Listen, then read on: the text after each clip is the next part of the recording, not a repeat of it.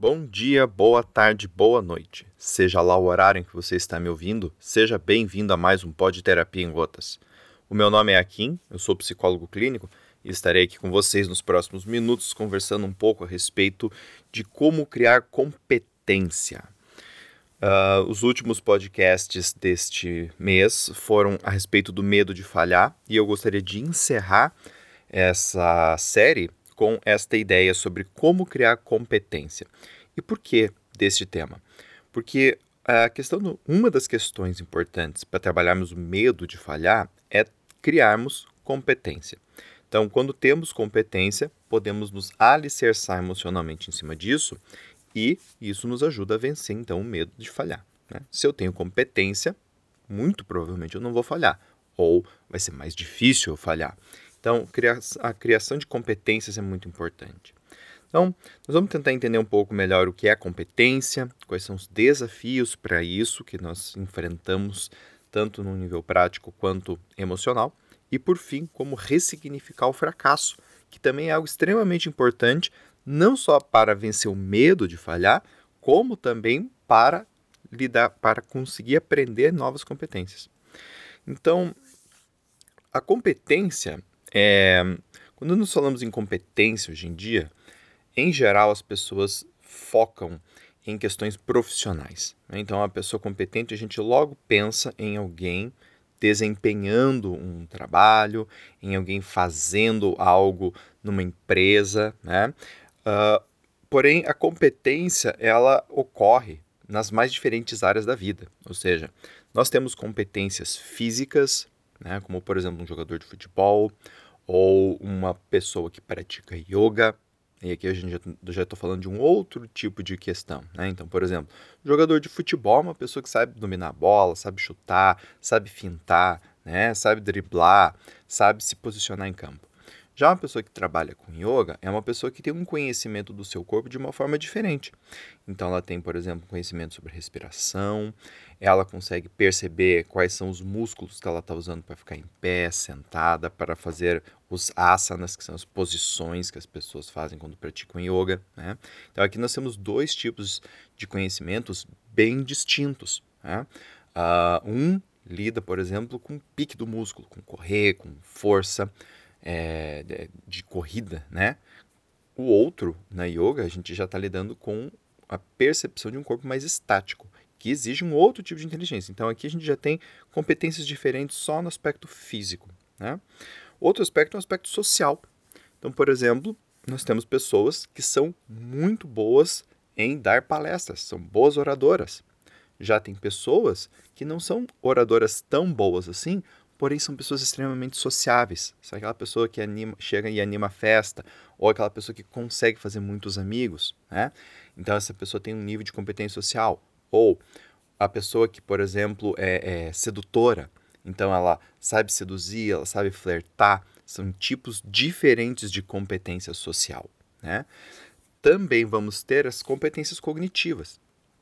A pessoa que sabe é a pessoa que tem competência em relação a questões matemáticas e lógicas, a pessoa que tem uma competência em memorização, outra pessoa tem uma competência maior em atenção, a outra em raciocínio lógico, né? ela, ela é rápida no raciocínio nesse sentido. Né? Tem pessoas que são muito inteligentes, mas elas são, por exemplo, um pouco mais lerdas em relação a essas. Em xadrez, por exemplo, tem algumas competições que a modalidade é de velocidade. Então você tem um, um reloginho do lado do tabuleiro e uh, os participantes definem lá um, dois ou três minutos para fazer um movimento.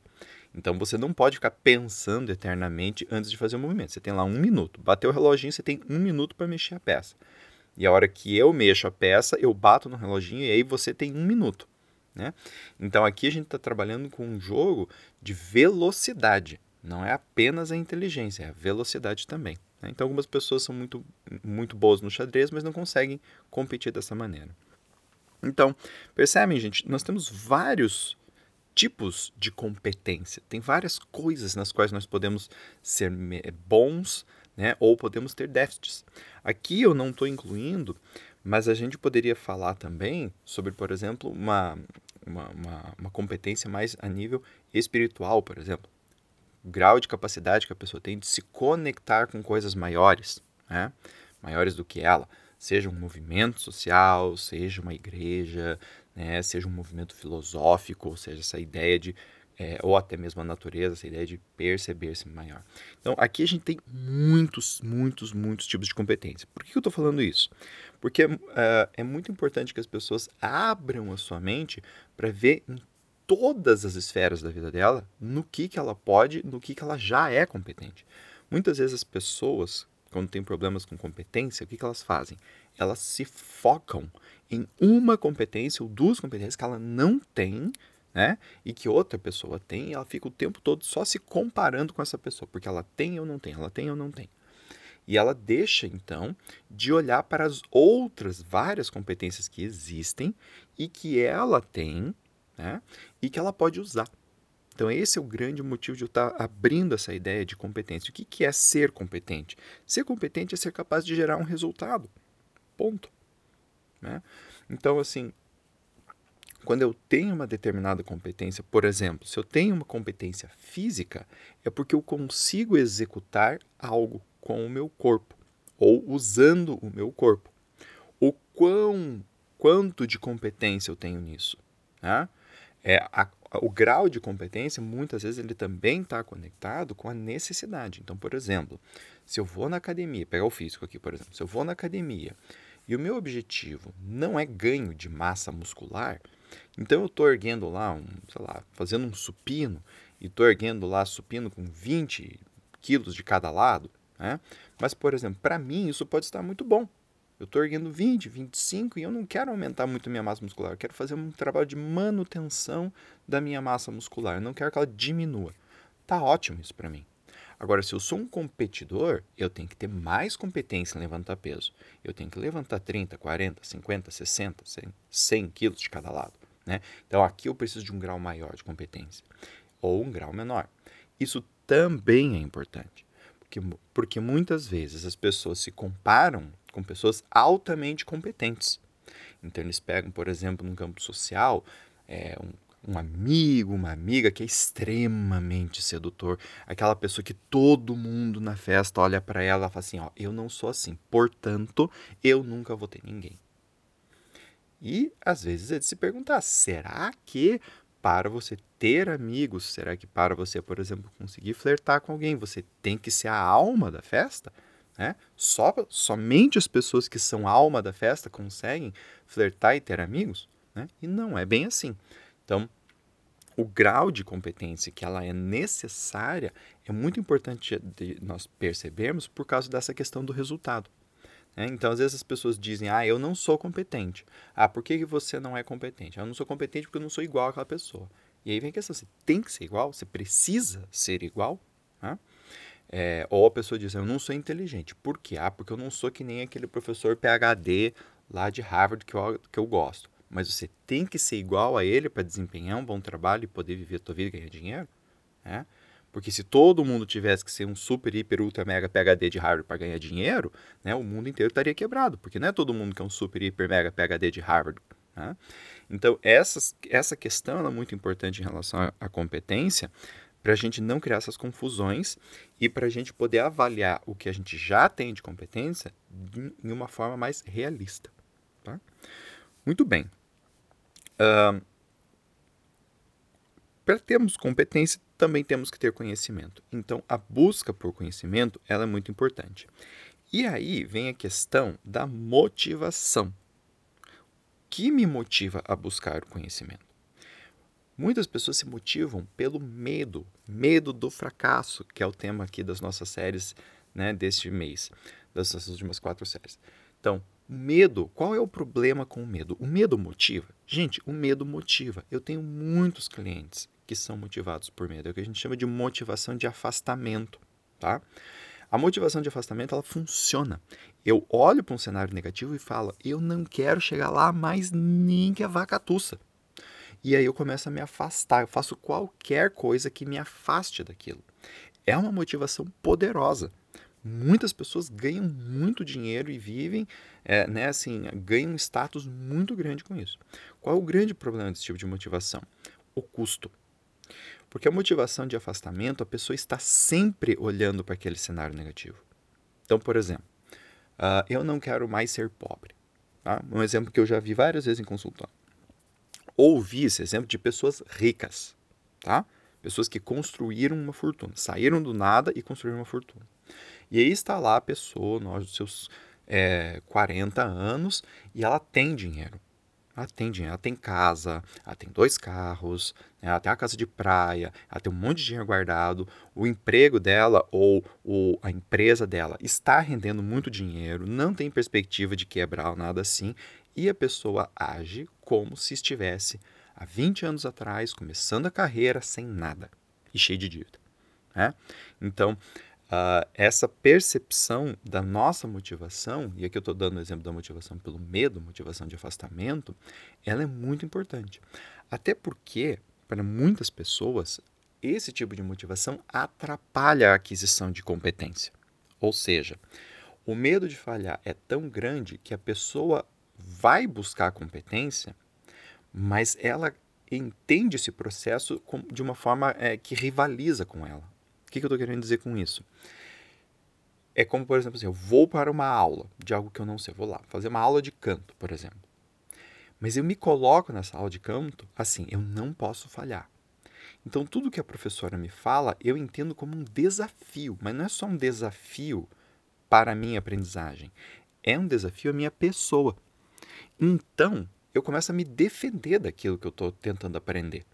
E aí a aprendizagem ela se torna mais truncada, ela se torna mais difícil, eu preciso de mais tempo e muito esforço para aprender. E isso pode prejudicar a competência. Né? Além do que, a hora que eu for mostrar isto, eu vou mostrar também com medo. E aí, nesses casos, o medo ele pode atrapalhar. Tá? É, e tem, uh, temos uma outra motivação, uma motivação por aproximação, ou seja, eu desejo buscar algo para mim. Tá? Eu quero pegar algo para mim. É, e nesse tipo de motivação é um pouco diferente, porque aqui a gente tem emoções como curiosidade, interesse, exploração, né? o desejo de ganhar algo. E isso faz muita diferença. Todas essas questões que eu falei anteriormente, elas somem. Por exemplo, se eu estou motivado por ganho, né, se eu estou motivado por aproximação, a hora que eu atinjo uma meta, eu me sinto satisfeito comigo mesmo. Eu relaxo, eu comemoro, eu celebro. E eu faço isso de verdade, tá, gente? Aqui também vou fazer uma ressalva, porque assim, tem muita gente hoje em dia que escuta, por exemplo, o que eu estou falando, e fala, ah, a partir de agora vou me motivar por aproximação. E fica repetindo o que eu estou falando. E não é isso. A ideia é realmente o que, que eu sinto.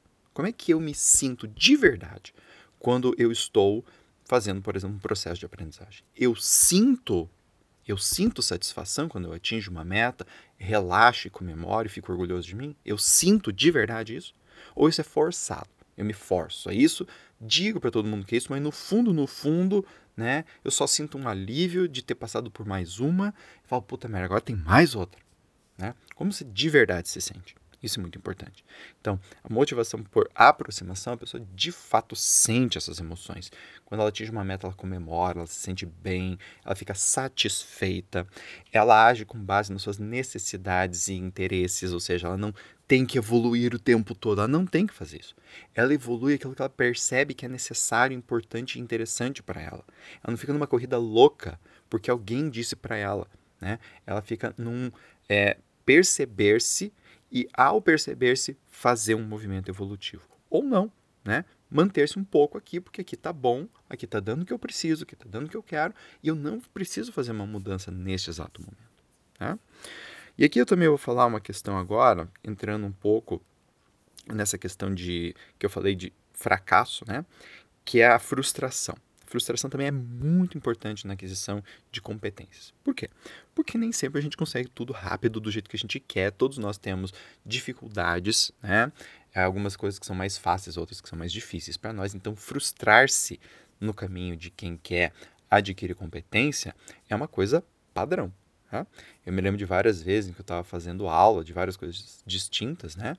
E assim, às vezes tinha dia que a coisa ia que era uma beleza. E tinha dia que não adiantava, eu podia fazer o que eu quisesse, não saía nem o mínimo do básico do que eu já sabia que eu sabia fazer. Né? Então, por exemplo, é, prática de meditação. Tem dias que você senta lá, você medita, é uma beleza. Tem dias que você senta lá e você fica pensando na morte da bezerra o tempo todo. Você só está sentado lá que nem uma pedra, porque você não está meditando coisa nenhuma. E isso faz parte do jogo. Né? Então, aqui nós temos dois tipos de é, frustração, que é assim, quando nós temos uma frustração motivada, tá? Eu tô, aqui eu estou criando um termo, tá, gente? Não vão procurar isso daí em literatura, porque não existe. Estou criando um termo para ilustrar. Então, a frustração motivada é quando a gente o quê? A gente se frustra e permitimos que essa frustração nos faça o seguinte: bom, hoje não deu, mas eu ainda quero. Essa é a frase importante. Né? Eu ainda quero, eu ainda busco por algo. Então, ok, hoje não deu, e eu aceito eu aceito esta falha sem perder o meu objetivo de vista. Entende? Eu entendo a falha como uma parte do processo de atingir a minha meta e não como algo que me afasta da minha meta, que seria, por exemplo, uma frustração depressiva. Tá? Que eu estou dando o nome de novo, tá? Isso não é um termo que existe, tá, gente? Então, só para vocês entenderem. Então, o que seria uma frustração depressiva? Por que o termo depressivo? Porque uma das características da depressão né, é a falta de esperança. Então, quando a gente se frustra desta maneira, a gente fala: é, não, vai dar mesmo, não adianta continuar tentando, esse negócio aqui não serve para nada e é melhor largar a mão desse bagulho. Tá? Então, diante da frustração, a pessoa termina a sua relação com o objetivo, ao invés de manter a relação. Tá? Então a questão da frustração é importante por causa disso. Quando a gente tem esse tipo de frustração mais depressiva, ela pode estar tá ativando o que a gente chama é, de crenças nucleares. Tá? Então, eu, eu sou um fracassado, eu sou inferior aos outros, eu não sou tão bom quanto deveria ser, eu sou burro. Tudo isso são ideias que nós temos a respeito de nós mesmos e que nos prejudicam nesse sentido de buscar algo. Ou seja, se eu estou querendo buscar uma nova competência, mas dentro de mim eu acredito que de fato eu sou um burro, sou ineficaz, é, eu sou inferior aos outros, pô, eu não vou querer ficar muito tempo gastando a minha energia numa coisa que eu sei que eu não vou conseguir fazer. Mas o fato, a pergunta é essa: será que eu realmente não vou conseguir fazer? Ou será que isso é só uma crença que eu tenho? E aqui essa questão de dar um novo sentido ao fracasso. Porque quando eu tenho essa, essas crenças nucleares ativadas, o fracasso para mim é o meu destino. Eu sei que eu não vou conseguir nada na vida. Né? Às vezes até eu tenho pais que me disseram isso. Né? Você não vai conseguir nada na vida. E a pessoa acredita nesta ideia. Tá? Que não é só uma ideia num sentido intelectual tá? É uma ideia no sentido emocional, é uma ideia no sentido psicológico, é uma ideia no sentido comportamental. Então a pessoa sente, se comporta e se pensa e pensa o mundo desta maneira. Tá? Então não é só uma ideiazinha para trocar na cabeça, entendem? É toda uma série de questões. Então, a partir do momento que fracassar significa eu não sou bom e é melhor eu abrir mão desse objetivo, né? Aqui a gente vai ter muito medo de fracasso.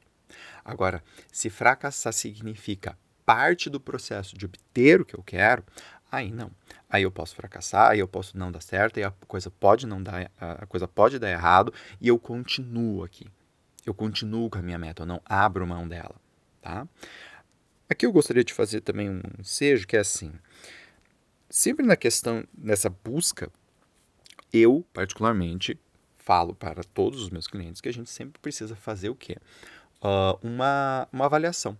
Né? Então, assim, a partir do momento que eu não estou conseguindo, se eu não estou conseguindo muito, é importante eu avaliar minha meta. É importante eu avaliar se isso é importante mesmo para mim ou não. É importante avaliar se o objetivo que eu tracei está adequado ou não. Se eu não tenho que, por exemplo, fazer começar por um objetivo menor antes de chegar neste maior. Por quê, gente? Porque dependendo do objetivo que eu traço, muitas vezes a pessoa pode ter um objetivo muito bonito, mas esse objetivo muito bonito pode ser muito difícil, muito difícil. Vocês estão me entendendo? Então, assim, é, se às vezes a pessoa traça um objetivo que não é tão amplo, que é um pouco menor, mas que é mais atingível, a a probabilidade dela de gerar a competência para atingir isso aumenta. E se ela atinge esta competência, ela pode atingir outras que mais tarde poderão levar ela a um objetivo maior. Você está entendendo? Então é que nem, por exemplo, assim.